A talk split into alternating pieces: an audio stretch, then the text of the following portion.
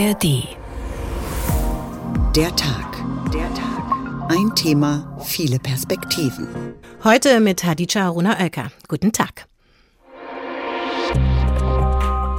Ich gehe auch öfters mal in Secondhand-Läden. Secondhand ist dann nachhaltig, wenn es neue Ware ersetzt. Weil es da oft auch irgendwie so Einzelstücke gibt und das dann nicht jeder trägt. Der Handelsverband rechnet mit einem Umsatz von rund 15 Milliarden Euro in diesem Jahr. Sie sichern sich nur die wirklich guten und werthaltigen Teile. Weil ich einfach der Meinung bin, dass einfach alles schon vorhanden ist und man nicht ständig neu kaufen muss. Und Secondhand ist halt auch sehr nachhaltig. Was sie verkauft, kommt aus den Kellern ihrer Verwandtschaft, von Haushaltsauflösungen oder vom Sperrmüll. Schmeiß das Ding fort. Das ist eben nicht mehr Secondhand. Das ist jetzt eben Vintage. Kauf dich glücklich. Zeitlos, nachhaltig und cool. Zum Beispiel mit ausgelesenen Büchern, ausgemusterten Möbeln oder Vintage-Mode. Wie wäre es also mit Secondhand? Oder sind Sie schon Fan von gebrauchter Ware? Stichwort andere Farben, andere Schnitte und einfach das genaue Gegenteil von umweltschädlicher Fast Fashion. Secondhand liegt im Trend und der Boom kam mit der Pandemie. Und in der Secondhand-Kultur wird Gebrauchtes inzwischen sogar zum begehrten Luxusgut. Online-Plattformen sind so anspruchsvoll sortiert wie gehobene Boutiquen. Und die gebrauchte Ware läuft unter englischen Begriffen wie Pre-Loved, also zweitgeliebt, im Resale nicht nur als moralischer Trend. Macht ja irgendwie auch Sinn, wenn man bedenkt, dass sich Secondhand ohne schlechtes Gewissen shoppen lässt, während die Modeindustrie einfach jede Menge CO2 verursacht. Und gleichzeitig nimmt der Konkurrenzkampf im Secondhand-Markt zu, insbesondere nachdem Großkonzerne mit eingestiegen sind. Aber nicht nur deshalb wächst die Kritik. Diskutiert wird auch weiterhin, inwiefern ein Ökokapitalismus ärmeren Ländern schadet. Und all das stellt die Frage von gebraucht und nachhaltig in Frage. Was also ist gut an Secondhand und was nicht? Die Antwort suchen wir heute. Secondhand ist erste Wahl. Karitativ oder kapitalistisch? So heißt heute unsere Sendung Der Tag ein Thema viele Perspektiven und Sie finden den Podcast wie immer in der ARD Audiothek. Mottenkugeln, feuchte Keller, Patchouli-Räucherwerk. Dazu sich stapelnde Kleidung auf Wühltischen. Das Image von Second-Hand-Shops war lange Zeit ja eher das Gegenteil von angesagt. Gekauft wurde, wenn, gebrauchtes für Kinder, aber nicht für sich selbst. Diese Zeit ist jetzt vorbei. Die Zustimmung für Secondhand steigt, für Repair-Cafés und dafür Dinge einfach wieder zu verwenden, anstatt sie wegzuwerfen. Warum trendet die Secondhand-Kultur? Antworten auf diese Frage hat unsere Reporterin Celine Schäfer gesucht. Rollschuhe oder Retro-Shirts aus den 90er Jahren. Ein Besuch im Second-Hand-Shop Olaware in Frankfurt ist wie eine Zeitreise. Second-Hand boomt. Das merkt auch Inhaber Dominik Ledwon. Er hat den Laden gemeinsam mit seiner Schwester eröffnet. Ich erinnere mich noch so mit meiner Schwester damals, als ich noch, keine Ahnung, zwölf war oder so und sie dann immer schon auf die Flohmärkte gegangen ist. Und da waren alle so, ja, ey, warum bist du auf dem Flohmarkt unterwegs? Aber dann irgendwann kam das, okay, woher hast du diesen Pulli? Und dann war es auf einmal cool. Eine Studie vom Handelsverband Deutschland zeigt, dass der Umsatz mit Gebrauchtwaren seit Jahren konstant steigt. Das ganze Thema ist jetzt, hört sich ein bisschen beraterdeutsch an, aber rebrandet worden. Das ist eben nicht mehr Secondhand. Das ist jetzt eben Vintage. Sagt Achim Berg. Er ist Seniorpartner bei der Unternehmensberatung McKinsey in Frankfurt. Er forscht zur Modeindustrie und erklärt sich den aktuellen Second-Hand-Boom so. Wir haben unterschiedliche Effekte. Das eine ist äh, die Nachhaltigkeitsdebatte, die durch Corona befeuert worden ist. Wir haben auf der anderen Seite die Digitalisierung äh, des größeren Angebots. Denn der eigentliche Second-Hand-Boom findet vor allem online statt, auf digitalen Plattformen wie Vinted, eBay und Co. Und ich glaube, dass die stationären Händler natürlich davon profitieren, dass jetzt online ähm, stattfindet. Dort im, im, im Digitalen verliert das Thema sein Stigma. Und und dann ist es natürlich naheliegend, auch mal in einen stationären Laden zu gehen. Angetrieben wird der Boom vor allem von der jüngeren Generation, sagt Achim Berg. Wir haben deutlich jüngere Kunden, die heute Secondhand kaufen. Sozusagen Start Teenager bis, äh, bis Ende der 20er. Das sind vor allem das, was wir die Aspirational Customers nennen, also die, die jüngeren Kunden, die ein Premium-Produkt oder einen Luxusartikel kaufen möchten, den sie sich zum Neupreis vielleicht nicht leisten können. Ähm, wir haben eine andere Kohorte, das sind eher die nachhaltigkeitsinteressierten Kundinnen, äh, die eben genau verstanden haben, dass ein Produkt, das länger genutzt wird, äh, eben für die Umwelt besser ist. Auch Dominik Ledwons Kundschaft wird immer jünger. Die 14-jährige Anna Link stöbert gemeinsam mit ihrer Mutter durch die Kleiderständer des Second-Hand-Ladens in Frankfurt. Ich mag diesen so älteren Look, diesen 70er, 80er, finde ich eigentlich ganz schön. Und da finde ich meistens nicht so in diesen Standardläden was. Und Second-Hand ist halt auch sehr nachhaltig. Und es freut mich auch dann, wenn ich dann der Umwelt noch was Gutes tun kann. Doch der Wandel zeigt sich auch in der älteren Generation, die oftmals von ihren Kindern, Nichten oder Enkeln mitgerissen wird. Dabei gehe es beim Verzicht auf Kleidung von Zara, H&M und Co. nicht nur um Nachhaltigkeit, sondern auch um Individualität. Und das kann man eben sehr schwierig mit Fast Fashion erreichen. Also das sind halt immer diese alle zwei Wochen neue Kollektionen, die sind dann immer sehr ähnlich, wenn du jetzt mal alle Läden vergleichst. Sagt Dominik Ledwon. Aber wie nachhaltig ist Secondhand noch? In seiner Studie Fashion on Climate hat Achim Berg die Auswirkungen der Modeindustrie auf die Umwelt untersucht. Das Ergebnis? Grundsätzlich ist Secondhand nachhaltig. Das hängt aber natürlich davon ab, wo die Ware angeboten wird, wo die Ware gekauft wird und wie die Ware dann von A nach B kommt. Natürlich wäre der lokale Secondhand-Laden das nachhaltigste, weil sie es dort einliefern und auch dort entsprechend wieder einkaufen. Konzentriert stöbern die Kundinnen durch das bunte Angebot von Olaware. Die Zeit der leicht muffig riechenden Secondhand-Läden scheint hier längst vergessen. Ja, und das Gegenteil nennt sich Fast Fashion. Und das heißt, immer mehr Marken, die ihre Kundschaft immer neue Trends vorsetzen, damit sie noch mehr kaufen. Und diesem Sog wollte die Ladenbesitzerin Laura Pausewang etwas entgegensetzen. Die Berliner, Berlinerin hat in London und Paris Modemanagement studiert und betreibt den Online-Shop Studio Koch.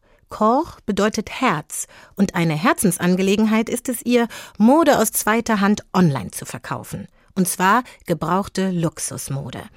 Frau Pausewang, warum haben Sie einen Second-Hand-Handel aufgemacht, um Fast Fashion vielleicht etwas entgegenzusetzen? Hallo, erstmal danke für die Einladung. Ähm, genau, also ich habe äh, 2019 mit Studio Core angefangen. Ich bin zu dem Zeitpunkt äh, nach New York gereist und war total fasziniert von den ganzen Vintage-Boutiquen, die es vor Ort gab. Also es war eine ähm, kleine, schöne Läden mit einer kuratierten Auswahl an Second-Hand-Mode, die wirklich aussah wie neu. Und ich war völlig inspiriert, das auch in Deutschland zu starten, weil ich einfach der Meinung bin, dass einfach alles schon vorhanden ist und man nicht ständig neu kaufen muss. Und somit habe ich dann 2019 auch meinen Store ähm, online gegründet. Habe bisher auch eben nur den Store online, aber mache diverse Pop-ups in Berlin und äh, generell in Deutschland und habe auch eine permanente Fläche bei H&M Mittegarten in Berlin. Genau, meine Mission ist einfach, dass ich finde, dass die Qualität von früher viel besser ist als das, was heute produziert wird. Also es ist einfach, Dinge wurden hergestellt, damit sie langlebig sind, damit sie lange halten und man sich nicht jede Saison wieder eine neue Bluse kaufen muss, so wie es jetzt aktuell der Fall eben ist. Also, genau, mein, ja. also Nachhaltigkeit spielt für Sie eine Rolle. Nachhaltigkeit ist auf jeden Fall eines der Kernthemen in meinem Unternehmen, weil ich einfach dem entgegensetzen möchte, dass man einfach ständig neu kauft. Das, was halt die Modeindustrie uns so ein bisschen vorgibt, dass man halt immer äh, jeden Monat braucht man ein neues Teil. Da denke ich eben, nee, braucht man nicht. Und äh, wenn man eben in Qualität investiert, dann hält das auch. Mal genau. Eine, genau, Sie haben ja. gerade gesagt, es gab alles schon einmal oder das ja. meiste gibt mhm. es schon. Vielleicht können Sie das nochmal genau. erklären. Was gibt es denn da schon?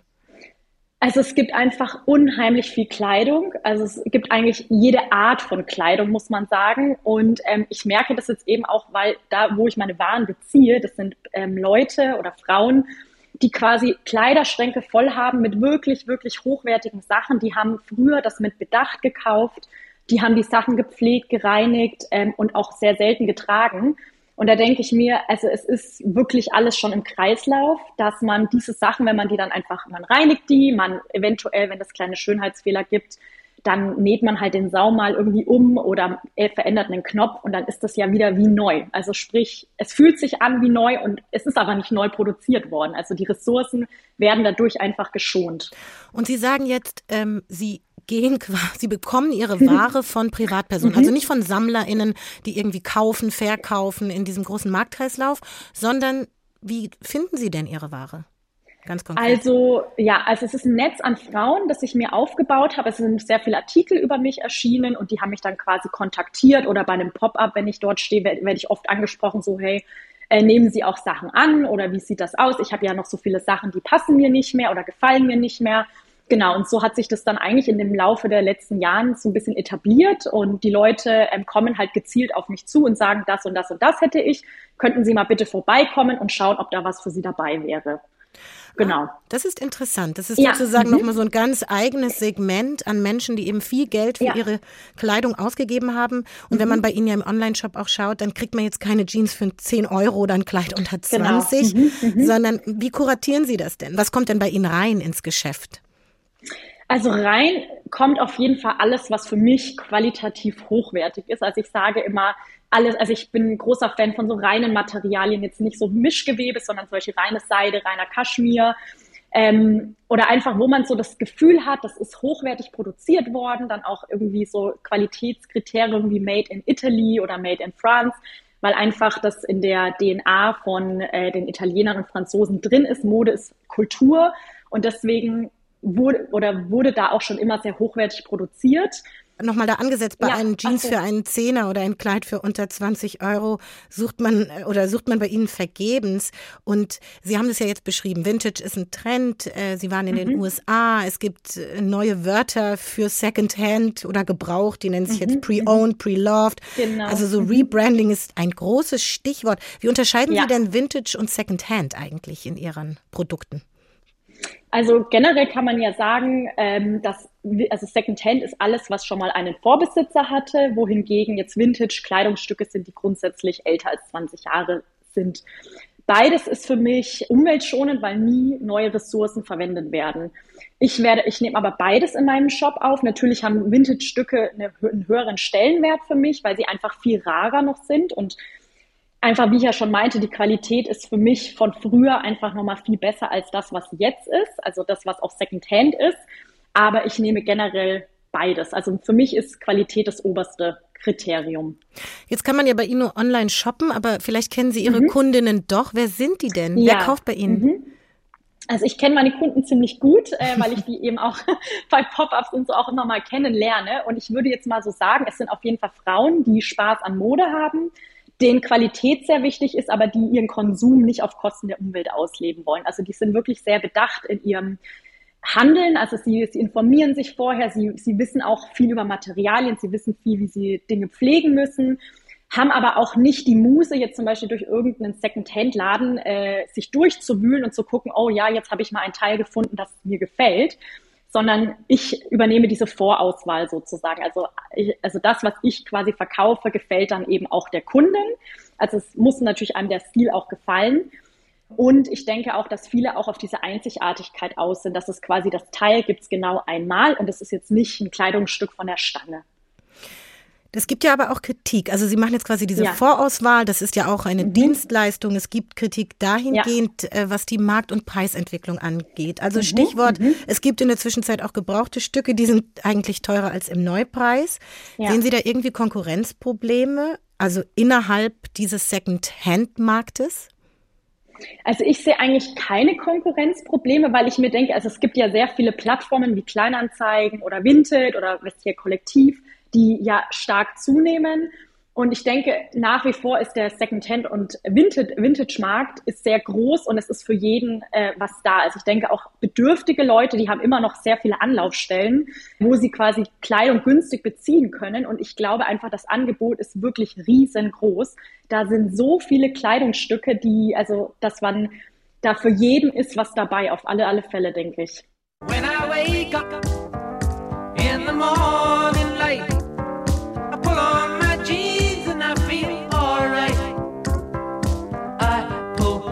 blue jeans on. I pull my old blue jeans on.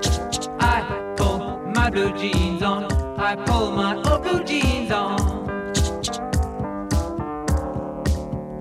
It's the weekend, and I know that you're free. Ja, diese Jeans im Lied von David Dundas von 1976 beschreibt für mich die Jeans, die viele von uns heute sicher gerne tragen und dafür auch viel Geld im Vintage Store lassen würden. Und darum passt diese alte Klamotte auch in unsere Sendung Der Tag, ein Thema viele Perspektiven, mit dem Titel Secondhand ist erste Wahl, karitativ oder kapitalistisch. Die Antwort darauf ist nicht eindeutig. Zumindest aber dürfte das Problem mit dem Neukauf von Produkten inzwischen bekannt sein. Das Interesse an Secondhand wächst nämlich deshalb, weil die Ressourcen auf unserem Planeten begrenzt sind. Ein Umdenken ist nötig, was unser Konsumverhalten betrifft. Eine Möglichkeit dahingehend wäre, weniger Neuware und mehr Secondhand zu kaufen. Und dabei spreche ich jetzt nicht nur über Klamotten. Handys, Computer, Outdoor-Equipment, Bücher, CDs. Eigentlich kann alles verkauft und gekauft werden. Online-Portale machen es möglich. Und wie es in diesem Marktsegment genau aussieht, das hat Alexander Schmidt für uns zusammengefasst. Secondhand ist keine Nische mehr. Rund jeder zweite Deutsche kauft inzwischen gebrauchte Waren, von Kleidungsstücken über Bücher, Handys bis hin zu Schuhen. Ich gehe auch öfters mal in Secondhand-Läden und Bekleidungsläden, weil es da oft auch irgendwie so Einzelstücke gibt und das dann nicht jeder trägt. Ich nutze da eigentlich die Plattformen, die man so im Internet kennt. Weil es zum Teil günstiger ist. Das ist auf jeden Fall ein großer Punkt. Es gibt oft coole Sachen dabei. Kai Hudetz, der Geschäftsführer des Instituts für Handelsforschung in Köln, erklärt den Boom des Second-Hand-Marktes so. Natürlich ist der Preis gerade im Moment angesichts äh, der Inflation und der Unsicherheiten auf den Märkten ein starker Treiber. Aber äh, Secondhand funktioniert im Moment auch deswegen äh, so gut, weil eine zweite ganz große Entwicklung damit einhergeht, nämlich Nachhaltigkeit. Beispiel das hessische Start-up Shift, das Handys verkauft, die reparierbar sind und am Ende zurückgegeben werden können. Der Gründer Samuel Waldeck. Wir kriegen alle unsere Geräte am Lebensende hoffentlich wieder zurück äh, durch dieses Pfandsystem und äh, können dann die Komponenten wiederverwenden. Und da nutzen wir wirklich die Komponenten von jedem Gerät, also alles, was noch geht, wird bei uns wiederverwendet. Samuel und sein Bruder Carsten Waldeck haben sich bewusst dafür entschieden, ihre Smartphones nicht am Firmensitz im nordhessischen Falkenberg herzustellen, weil es hierzulande gar keine Infrastruktur dafür gäbe und Einzelteile mit viel Aufwand und CO2-Ausstoß über den Globus transportiert werden müssten. Deshalb haben wir gesagt, lasst uns versuchen, diese Fertigung obwohl sie in China ist, so nachhaltig und so fair wie möglich zu machen. Und haben dann 2018 unsere eigene kleine Fertigung gegründet. Da arbeiten zehn Mitarbeitende äh, in China, die eben fair bezahlt werden und äh, wo ganz andere Bedingungen herrschen als in allen anderen Produktionsstätten in China. Sagt Shift-Geschäftsführer Samuel Waldeck. Nachhaltigkeit fließt nicht nur in den Entwicklungs- und Herstellungsprozess ein, sie ist auch ein Verkaufsargument der Second-Hand-Anbieter, sei es im Internet oder in der Stadt, sagt Kai Hudetz vom Institut für Handelsforschung. Ganz vorne sind die Online-Marktplätze, aber wir sehen eben auch immer mehr stationäre Händler, die versuchen, ähm, diese Entwicklung aufzugreifen und dann eben neben äh, Neuprodukten auch dann die äh, Refurbish-Produkte, die Gebrauchtprodukte hier dann auch anbieten. Der Second-Hand-Markt wird für sie immer attraktiver. Der Handelsverband rechnet mit einem Umsatz von rund 15 Milliarden Euro in diesem Jahr. Tendenz weiter steigend. Online-Marktplätze, stationäre Händler, Ankaufportale, gebrauchte Ware ein- und verkaufen und das alles online. Ja, im Zuge der Digitalisierung hat sich der Handel mit Gebrauchtem größtenteils ins Internet verlagert. Und die Corona-Krise hat diesen Trend noch einmal beschleunigt. Und das freut die sogenannten Reseller, also die Wiederverkäufer und auch die Plattformbetreiber. Denn die haben davon ordentlich profitiert. Und einer von ihnen ist Christian Wegener. Er gilt als Second-Hand-Spezialist im sogenannten E-Commerce. Seit etwa 19 Jahren ist er im Gebrauchthandel tätig und alles begann mit Flohmarktbüchern. 2004 gründete er dann die Recommerce-Plattform Momox und zuletzt war er an der Gründung des Second-Hand-Anbieters Wisemarkt beteiligt. Er investierte in die Second-Hand-Anbieter Mädchenflohmarkt und Reverse Retail. Außerdem ist er Geschäftsführer von Stuffle, ein weiterer Anbieter, der einmal als Flohmarkt-App an den Start gegangen ist. Herr Wegner, ich habe diese ganze Aufzählung nicht nur gemacht, um sie vorzustellen, sondern auch um aufzuzeigen, wie groß dieser Markt ist und irgendwie auch unübersichtlich für einen Laien wie mich. Woher kommt denn Ihre Leidenschaft für Recommerce? Ja, erstmal hallo, freue mich, dass ich dabei sein darf und dass ich es überhaupt geschafft habe, hier im, im ja, das auch. Äh, durchzukommen, was nicht so einfach war. Ich stehe jetzt hier draußen bei 38 Grad auf dem Parkplatz und auf einer schönen Insel immerhin. Auf einer schönen Insel. Immerhin. Genau. Ja, stimmt. Aber, äh, Aber genau, wie kam es zu dieser Leidenschaft? Ähm, ja, also erstmal war da null Leidenschaft. Ich habe äh, angefangen vor jetzt knapp 20 Jahren äh, aus der Not raus. Also war arbeitssuchend damals und hatte ungefähr exakt 1500 Euro Ersparnisse und bin dann durch Zufall darauf gekommen, dass man äh, Dinge gebraucht kaufen kann für wenig Geld und für mehr weiterverkaufen kann und habe dann angefangen, habe dann angefangen äh, Bücher, CDs, äh, DVDs, Spiele einzeln als Sammlung zu kaufen bei bei eBay am Anfang, habe dann einzeln weiterverkauft auf Amazon, so ging es halt los. Und ja, hat es äh, über die Zeit ganz gut funktioniert. Ich war am Anfang alleine, dann waren wir zu zweit, irgendwann waren wir 100, irgendwann waren wir 3000. und irgendwann haben Sie fast ein ganzes Imperium aufgebaut. Sie haben, man genau, könnte also sagen, war eigentlich ursprünglich, äh, um zur Leidenschaft, zur Leidenschaft zu kommen, Entschuldigung.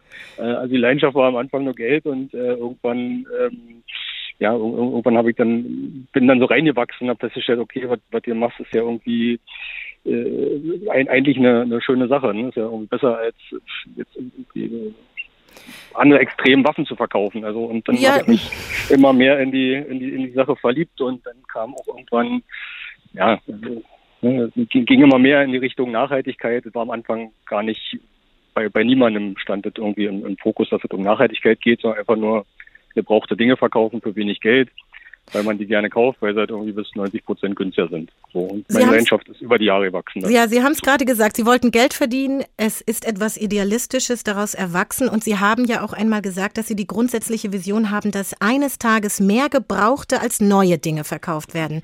Wie stellen Sie sich das denn vor?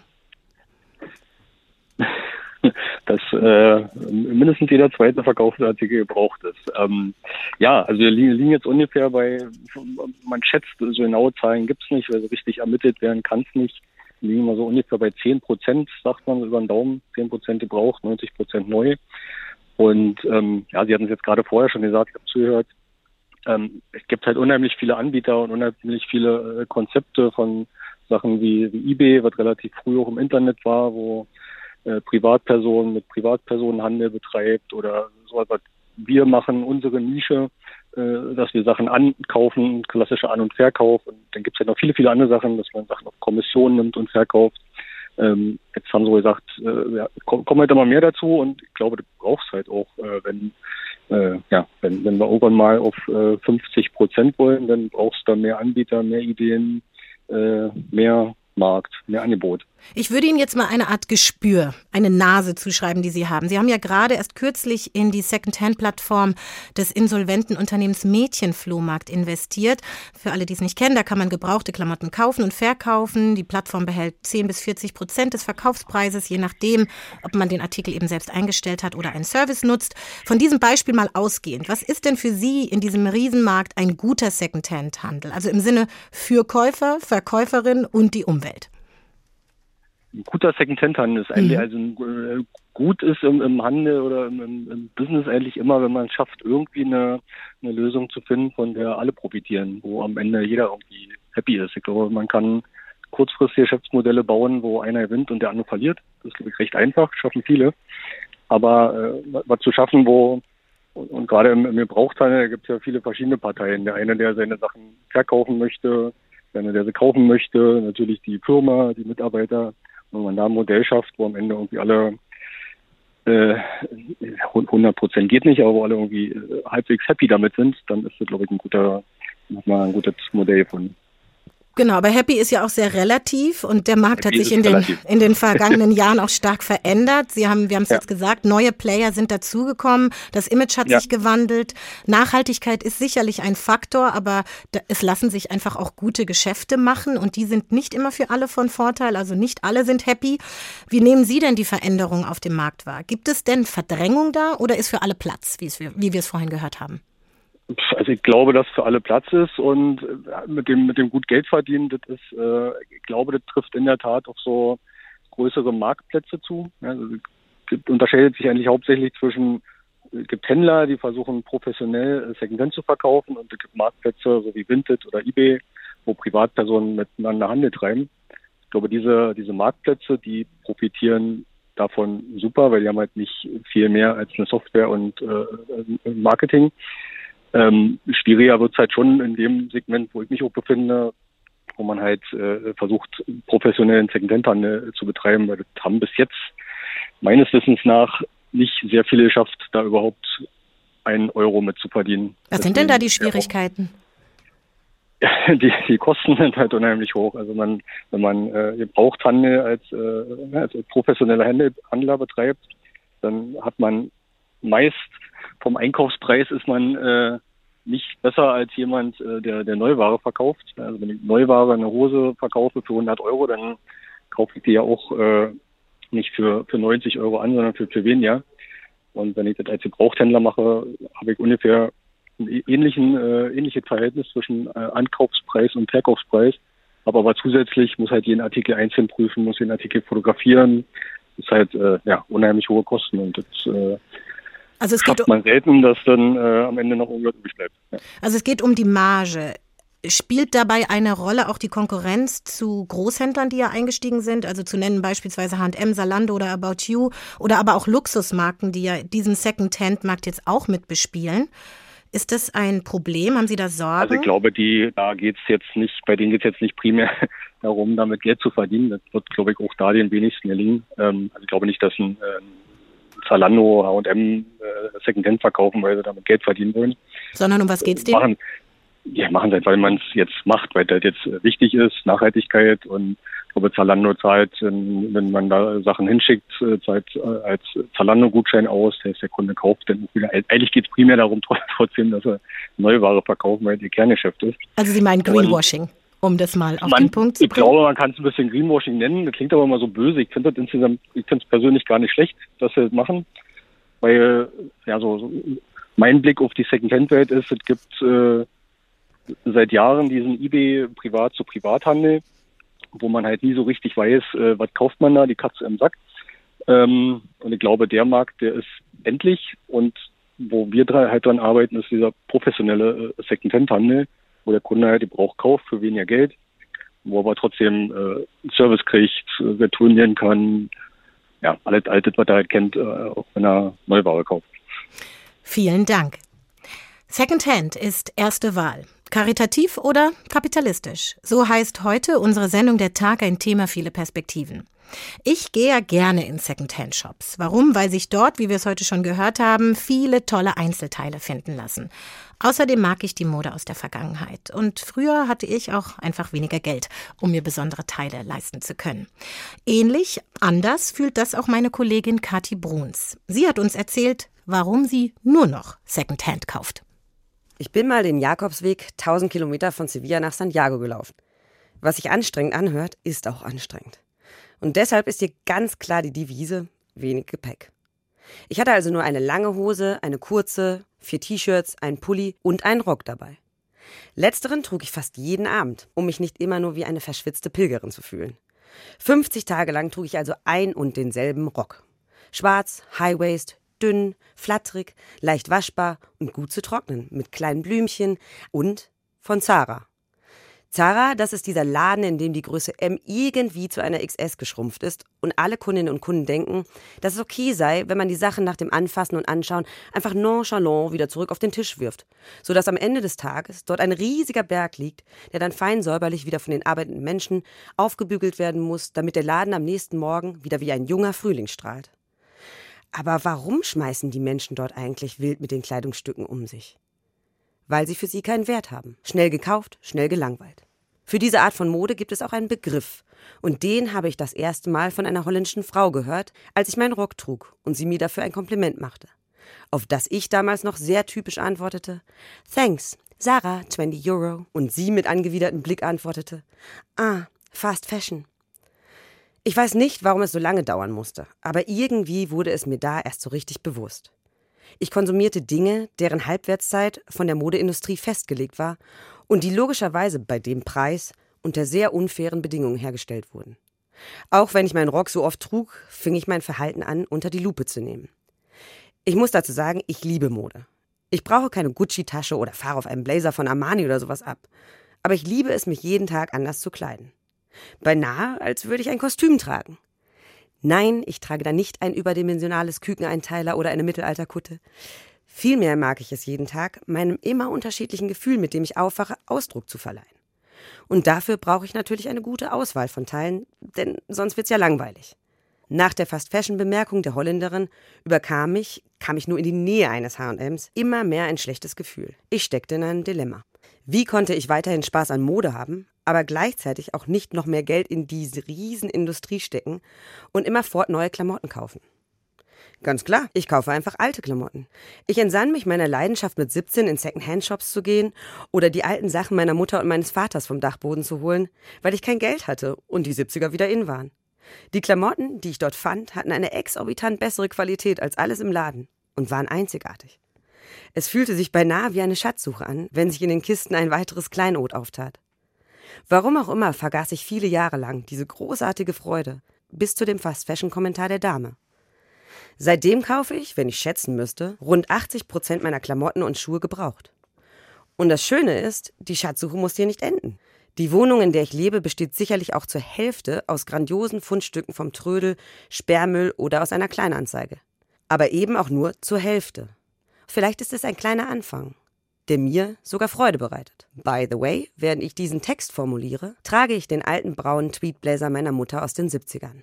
Und der ist noch 1A in Schuss. Wer hätte vor zehn Jahren gedacht, dass Secondhand einen derartigen Boom erlebt? Dass Textilriesen groß in den Markt mit einsteigen und sogar das Luxussegment. Und auf der anderen Seite gab es schon immer auch die karitativen Organisationen im Secondhand-Bereich, wie Kleiderkammern oder Sozialkaufhäuser. Und auch hier gab es einen Wandel. Heute tragen diese Orte Namen wie Gebrauchtkauf, um ihnen das Stigma zu nehmen. Zumal es heute bei vielen Menschen finanziell sowieso nicht mehr reicht, sich qualitativ gute Kleidung zu kaufen.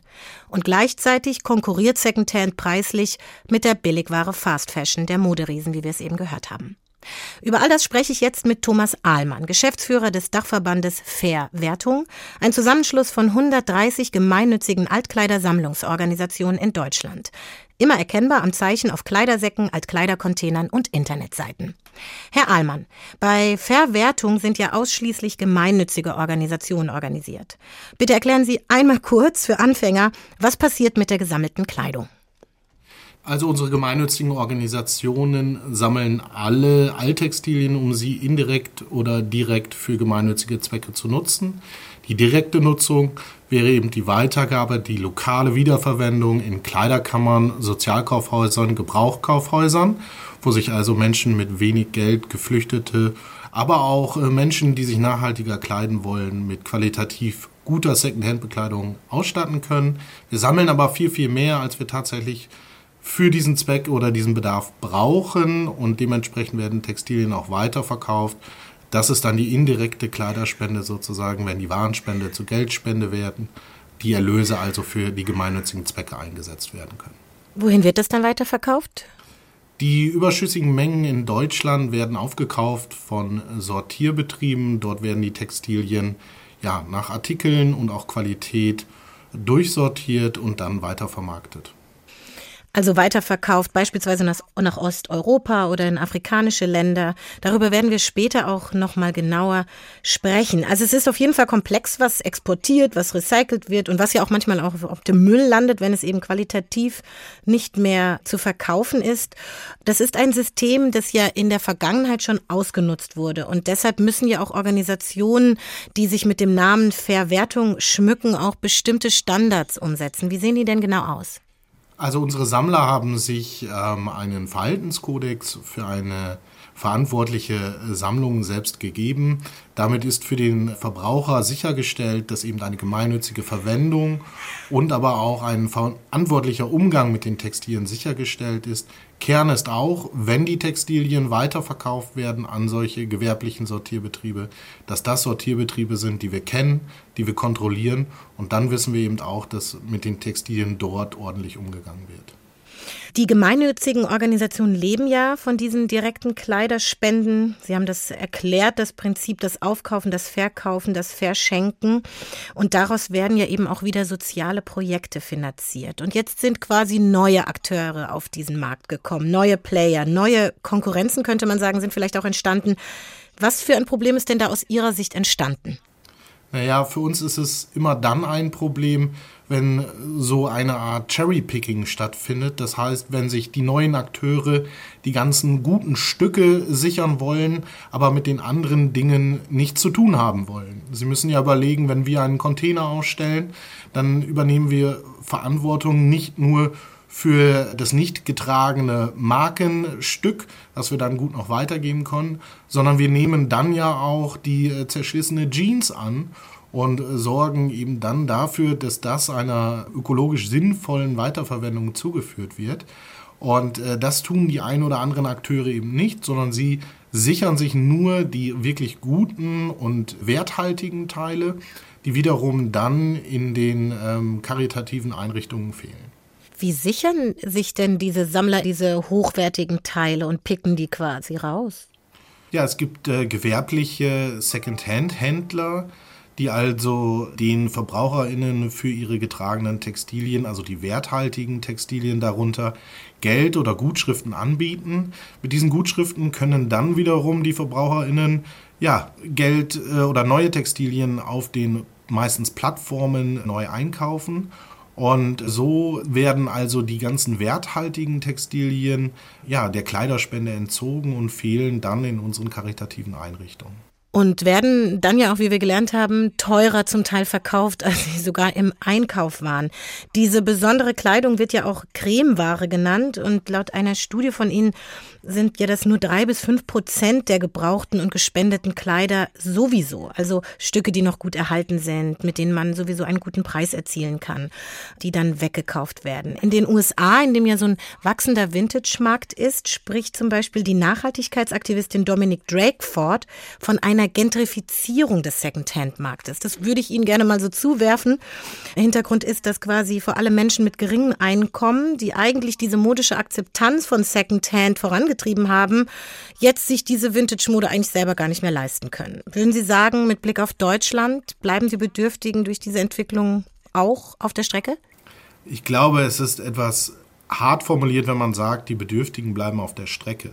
Was wir feststellen ist, dass wir in unseren Einrichtungen, in den Shops, in den Sozial- und Gebrauchtwarenkaufhäusern immer noch ein wirklich ausreichendes Angebot an qualitativ guter Bekleidung haben, sodass auch niemand, der jetzt vielleicht nicht darauf angewiesen ist, ein schlechtes Gewissen haben muss, wenn er dort einkauft. Aber es ist äh, sicherlich schon so, dass wir auf dem Markt äh, für Second-Hand-Textilien ja eine Preisentwicklung nach oben sehen und gewisse Sachen sind dann natürlich für gewisse Gesellschaftsschichten auch nicht mehr finanzierbar. Das ist bestimmt so. Und man kann ja auch sagen, dass die Gesellschaftsschicht sie sowieso weiter ausdifferenziert hat. Also wenn wir über Bedürftigkeit, das Wort hatte ich ja gerade benutzt, sprechen, dann ist das ja auch ein weites Feld. Sie begrüßen ja eigentlich die Secondhand-Ware und Secondhand-Shopping. Was würden Sie denn sagen, welche Formen des Secondhand-Geschäfts sind denn quasi dann die guten? Naja, ich glaube, die lokale Wiederverwendung ist da wirklich das Nachhaltigste und man sollte immer darauf achten, dass man, wenn man Secondhand kauft, auch wirklich Neuware ersetzt, denn ähm, es ist wenig gewonnen, wenn letztlich Secondhand dazu genutzt wird, einfach noch mehr einzukaufen oder wahllos einzukaufen, wie es vielleicht in äh, Kiloverkäufen oder ähnlichem stattfindet, wo man dann einfach noch etwas mitnimmt und letztlich auch den Überblick verliert, was man da eigentlich gerade kauft oder wie viel man kauft. Also da immer drauf achten oder den Merksatz im Hinterkopf behalten. Secondhand ist dann nachhaltig, wenn es Neuware ersetzt und am besten, wenn es in lokalen Wiederverwendungskreisläufen sowie in den gemeinnützigen Einrichtungen stattfindet. Wie kann ich denn nachhaltig und gerecht meine Altkleider abgeben, wenn ich das denn möchte?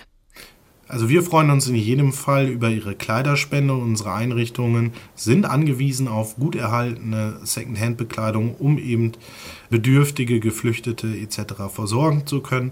Man lokale Wiederverwendungskreisläufe zu unterstützen macht immer Sinn, aber auch der Container kann eine sinnvolle Kleiderspende darstellen. Auf altkleiderspenden.de kann man das hier recherchieren.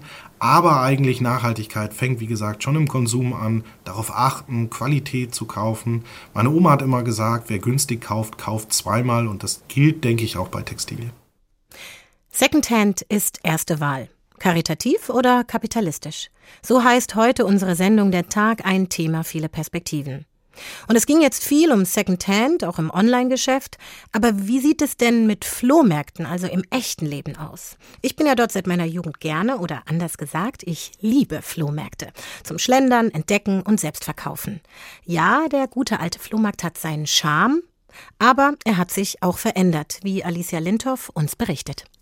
Oder sechs, machen wir sechs.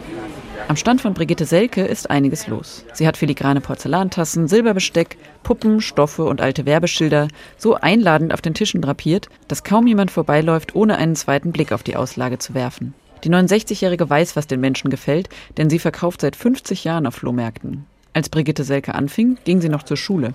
Ich habe damals Physik samstags geschwänzt und habe deswegen eine 6 gekriegt, wegen Nichtanwesenheit. Was sie verkauft, kommt aus den Kellern ihrer Verwandtschaft, von Haushaltsauflösungen oder vom Sperrmüll. Es macht ihr Spaß, alte Dinge zu erhalten, aufzuarbeiten und anderen eine Freude damit zu machen. Und nach all den Jahren hat sie sogar immer noch Schätze von ihrer Mutter im Angebot. Heute Morgen habe ich ein Unterhemd verkauft, das sie selbst gestrickt hat in den 40er Jahren. Und das hat ein junges Mädchen gekauft. Das finde ich immer ganz rührend. Einen Stand weiter begutachtet Elif Kürnik gerade ein Sommerkleid. Die junge Frau ist vor zweieinhalb Jahren aus der Türkei nach Frankfurt gezogen. Auch sie mag es, auf dem Flohmarkt Stücke mit Geschichte zu kaufen. Sie frage sich dann, wer ein Kleidungsstück vor ihr getragen habe und durch wie viele Hände es schon gegangen sei. Ihre 17-jährige Schwester, die gerade in Frankfurt zu Besuch ist, verkauft zu Hause auch selbst auf Flohmärkten. Es gefällt ihr, Geld mit Dingen zu verdienen, die sonst ohnehin ungetragen im Kleiderschrank herumlägen.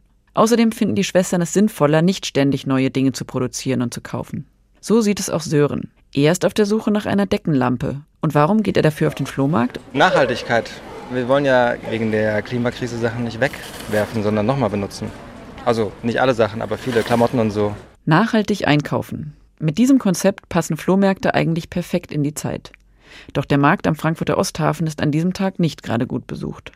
Händlerin Brigitte Selke beobachtet auch andernorts, dass viele frühere Flohmarktfans aus der Corona-Pause nicht zurückgekehrt sind. Sie glaubt, dass das Online-Shopping schuld ist. Damit die Flohmärkte zu ihrer alten Größe zurückfinden, müssten die Menschen aus ihrer Sicht begreifen, dass es ein ganz anderes Feeling ist, ob man jetzt im Internet tick, tack, tack, tack, tack, tack, tack oder ob man die Sachen anfasst und auch mit Leuten ins Gespräch kommt, ist es ein Erlebnis. Halten wir fest, gebrauchte Ware zu shoppen ist ein Abenteuer. Und das weiß auch Deichkind in Flohmarkt. Tritt ein und schleich herum, tauch ab und sieh dich um. Ein Stand der NVA, der Kerzenständer da. Das Kleid von H&M, der Knopf ist abgetrennt. Der Helm ist mir zu klein. Schöne Kette ist das Bernstein.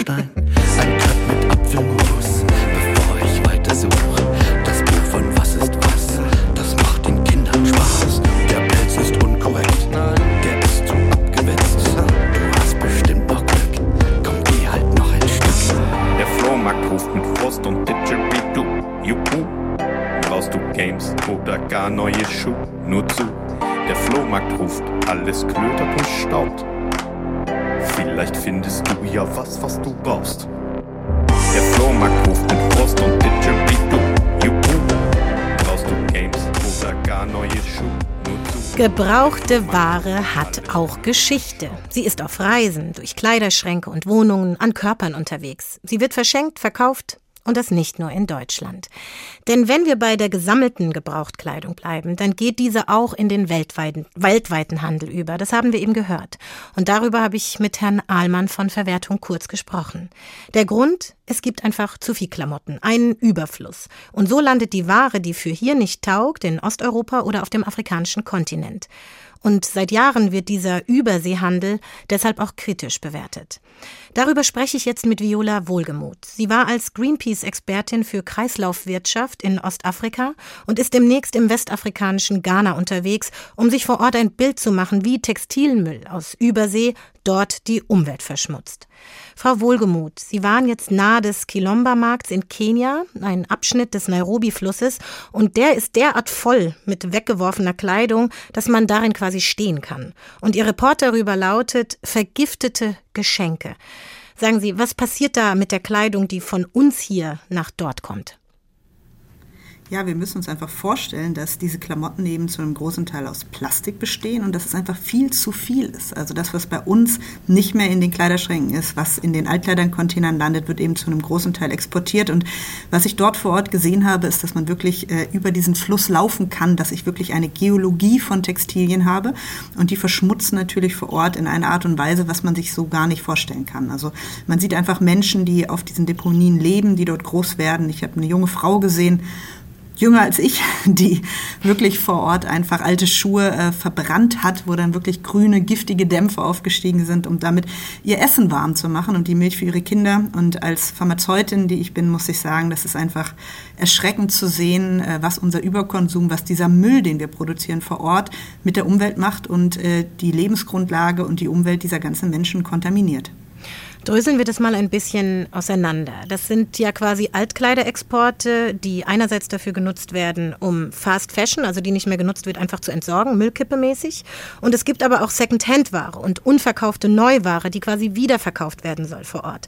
Auf Kiswahili heißt diese Ware ja Mitumba, Bündel oder Ballen. Mhm. Sie werden also in so großen, dicken Ballen verkauft als quasi großes Paket. Wissen denn die Käufer, Verkäufer dort nicht, was sie da kaufen? Nein, das ist ein ganz großes Problem. Also prinzipiell erstmal Secondhand ist super. Ja? Also 80 Prozent der Menschen weltweit tragen Secondhand. Wir haben da noch einiges aufzuholen. Das Problem ist einfach die schiere Übermasse, die dort ankommt und dass es keine Kontrollen gibt. Es gibt keine Regeln, was ich verkaufen kann, was ich exportieren kann. Und was ich dann in Kenia und Tansania gesehen habe, ist, dass dort Menschen auf den Märkten oder auch auf den Großhandel, ja, es ist ein Gambling, es ist ein Glücksspiel. Man kauft so einen großen Ballen, der ist also ganz eng in Plastik verschnürt. Dann sind große Bänder drum, die das ganz eng halten. Und wenn ich den auf aufschneide, dann geht eigentlich das Spiel los. Habe ich dort gute Ware? Kann ich die verkaufen? Kann ich davon meine Familie ernähren? Oder habe ich eben zu viel schlechte Ware drin? Und es wird leider, was wir dort gesehen haben, davon ausgegangen, dass bis zu 40 Prozent dieser Klamotten, die dort drin sind, eben keinen lokalen Marktwert haben, sondern dass die dann Müll sind. Also es ist eigentlich oft nichts anderes als ein Weg, mit kaputten, mit zerstörten Klamotten umzugehen, die so auch entsorgt werden. Und das macht dieses Problem natürlich noch größer. Also 40 Prozent ist eine ziemlich hohe Zahl. Das klingt wirklich nach Abfallverwertung. Jetzt könnte man ja sagen, einfach aufhören damit. Die Einfuhr verbieten, die lokale Industrie stärken. Sie sagen aber ja, äh, das ist der falsche Weg. Warum? Weil Second-Hand-Ware ja per se Sinn macht. Also mhm. ich sage, es macht keinen Sinn, dass wir diese Klamotten, die wir überproduzieren, hier in Deutschland halten und hier verbrennen. Denn ehrlich gesagt, mit dem Großteil passiert bei uns ja auch nichts anderes. Der geht bei uns dann auch ins Downcycling oder ins Verbrennen. Ähm, wichtig ist aber, dass wir kontrollieren. Also wir sagen ganz klar, und das fordern auch Mega. viele Länder in Afrika, dass eben kein Müll mehr exportiert wird. Also dass nur gebrauchfähige Ware vor Ort eben dann ankommt. Und das Wichtigste, wir müssen einfach grundsätzlich mal überlegen, dass wir weniger produzieren und eben Ware, die Sondermüll ist. Denn das ist ja das Schlimme. Selbst Klamotten, die dann getragen werden vor Ort, bestehen zu 70 Prozent aus Plastik. Und egal, wo sie landen am Ende, egal wie lange sie getragen werden, sie werden am Ende zu Mikroplastik und Chemiemüll, der dann dort vor Ort eben am Ende in der Umwelt landet. Und das muss prinzipiell verändert werden. Also wenn ich das zusammenfasse, dann geht es eigentlich um ein grundsätzliches Umdenken. Man hat vielleicht so als erstes diesen ersten Schritt im Kopf, aber eigentlich geht es darum, diesen Kontext zu verstehen. Das erinnert mich auch an eine Diskussion, die es vor Jahren gab, als es darum ging, dass diese Altkleider vor Jahrzehnten bereits den afrikanischen Markt in Sachen eigener Textilproduktion zerstört hat, weil Menschen dort einfach unsere Secondhand-Ware getragen haben, die war eben billiger als selbst zu produzieren. Was ich fragen möchte ist, dahinter steckt ja so ein ganzer Rattenschwanz an Geschichte, oder? Ja, also man muss wirklich sagen, die Textilindustrie ist einfach riesig und sie ist hinter so einem Glamour der schönen Fast-Fashion-Welt oder jetzt sogar schon der Ultra-Fast-Fashion-Welt versteckt. Und alles, was dahinter steckt, das sollen wir nicht sehen. Aber es hat von einer sehr giftigen Überproduktion in Südostasien, unter denen Menschen leiden, über äh, enorme Transportwege, die am Ende sogar also geflogen werden. Unsere Klamotten fliegen. Viele von unseren Textilien sind weiter geflogen als wir vielleicht in unserem Leben, bis sie bei uns landen. Und dann eben nach 1,7 Mal tragen, das ist so das Schlimmste, das ist ein Partytop in Deutschland eben weggeworfen. Und sie sind eben nichts anderes als eine Plastiktüte. So muss man sich das mittlerweile wirklich vorstellen. Also dieses gute Gefühl, ein tolles Textil, was man mal zu Weihnachten bekommen hat, das ist ja schon lange nicht mehr der Fall. Unsere Plastikklamotten sind super günstig, sie sind billiger mittlerweile als ähm, eine Plastiktüte stellenweise, sie werden eben genauso getragen und weggeworfen. Und das ist eben das Problem, dass sie dann vor Ort genau solche Kontaminationen verursachen. Und was wir brauchen ist viel, viel, viel weniger, viel besser produzieren und eben dann äh, dafür sorgen, dass vor Ort es eben zu keinem Müll wird. Also es ist wirklich äh, eine Katastrophe, die wir einfach nicht sehen und auch nicht sehen sollen. Ne? Das ist natürlich Marketing seit Jahrzehnten dahinter, die uns diesen Glamour der Fast Fashion und alles ist schön und vergiss, was danach passiert, eben verkaufen sollen. Also wenn ich das so höre, dann muss man einfach sozusagen Secondhand und Fast Fashion eigentlich immer zusammendenken, weil das sich sozusagen auch ja verbindet, gerade wenn man die großen äh, Textilriesen anschaut. Aber die setzen ja eben auch auf Secondhand. Wie bewerten Sie das denn? Secondhand hört sich toll an. Secondhand ist Trend, das haben wir ja auch im Beitrag gehört. Und deswegen lässt sich Secondhand auch so wunderbar als Greenwashing verwenden. Denn wir kennen das von allen großen Fast-Fashion-Händlern. Mittlerweile hat jeder einen Nachhaltigkeitsbereich. Ich wurde sogar mal gefragt, ob die bei Greenpeace abgeguckt haben, weil die alle so grün aussehen. Also man hat ja das Gefühl, man tut sozusagen schon was Gutes der Umwelt, wenn man bei Zalando bei der H&M kauft. Ähm, und genau das ist das Problem. Also ein nachhaltiges Textil ist eins, was nicht nur hergestellt werden muss. Und wenn ich dann einen Gutschein kriege, um weiter zu shoppen, wenn ich mich umdrehe, ist das eben nicht gut. Wenn ich will, dass sich wirklich etwas verändert, muss die Alternativen zum Neukaufen, also auch Secondhand, aber vor allem Leihen, Teilen tauschen, Reparatur, also die Kleidertauschparty, das Leihmodell, das muss zum neuen Normal werden. Wo wir wirklich hin müssen, um mal so eine Hausnummer zu nennen, ist nur noch 40 Prozent neu produzierte Ware und 60 Prozent durch die Alternativen gedeckt werden. Das heißt also, Textilhändler müssen zu Dienstleistern werden und das muss man natürlich auch in einer Zeitspanne sehen. Also H&M, Zara oder mittlerweile Shein und ähm, Trimo, also die ganz großen Ultrafast-Fashion-Händler, müssten eigentlich jetzt ähm, Reihen vorlegen, wo sie sagen, okay, wir produzieren 50 Prozent weniger und bauen die anderen Sektoren aus.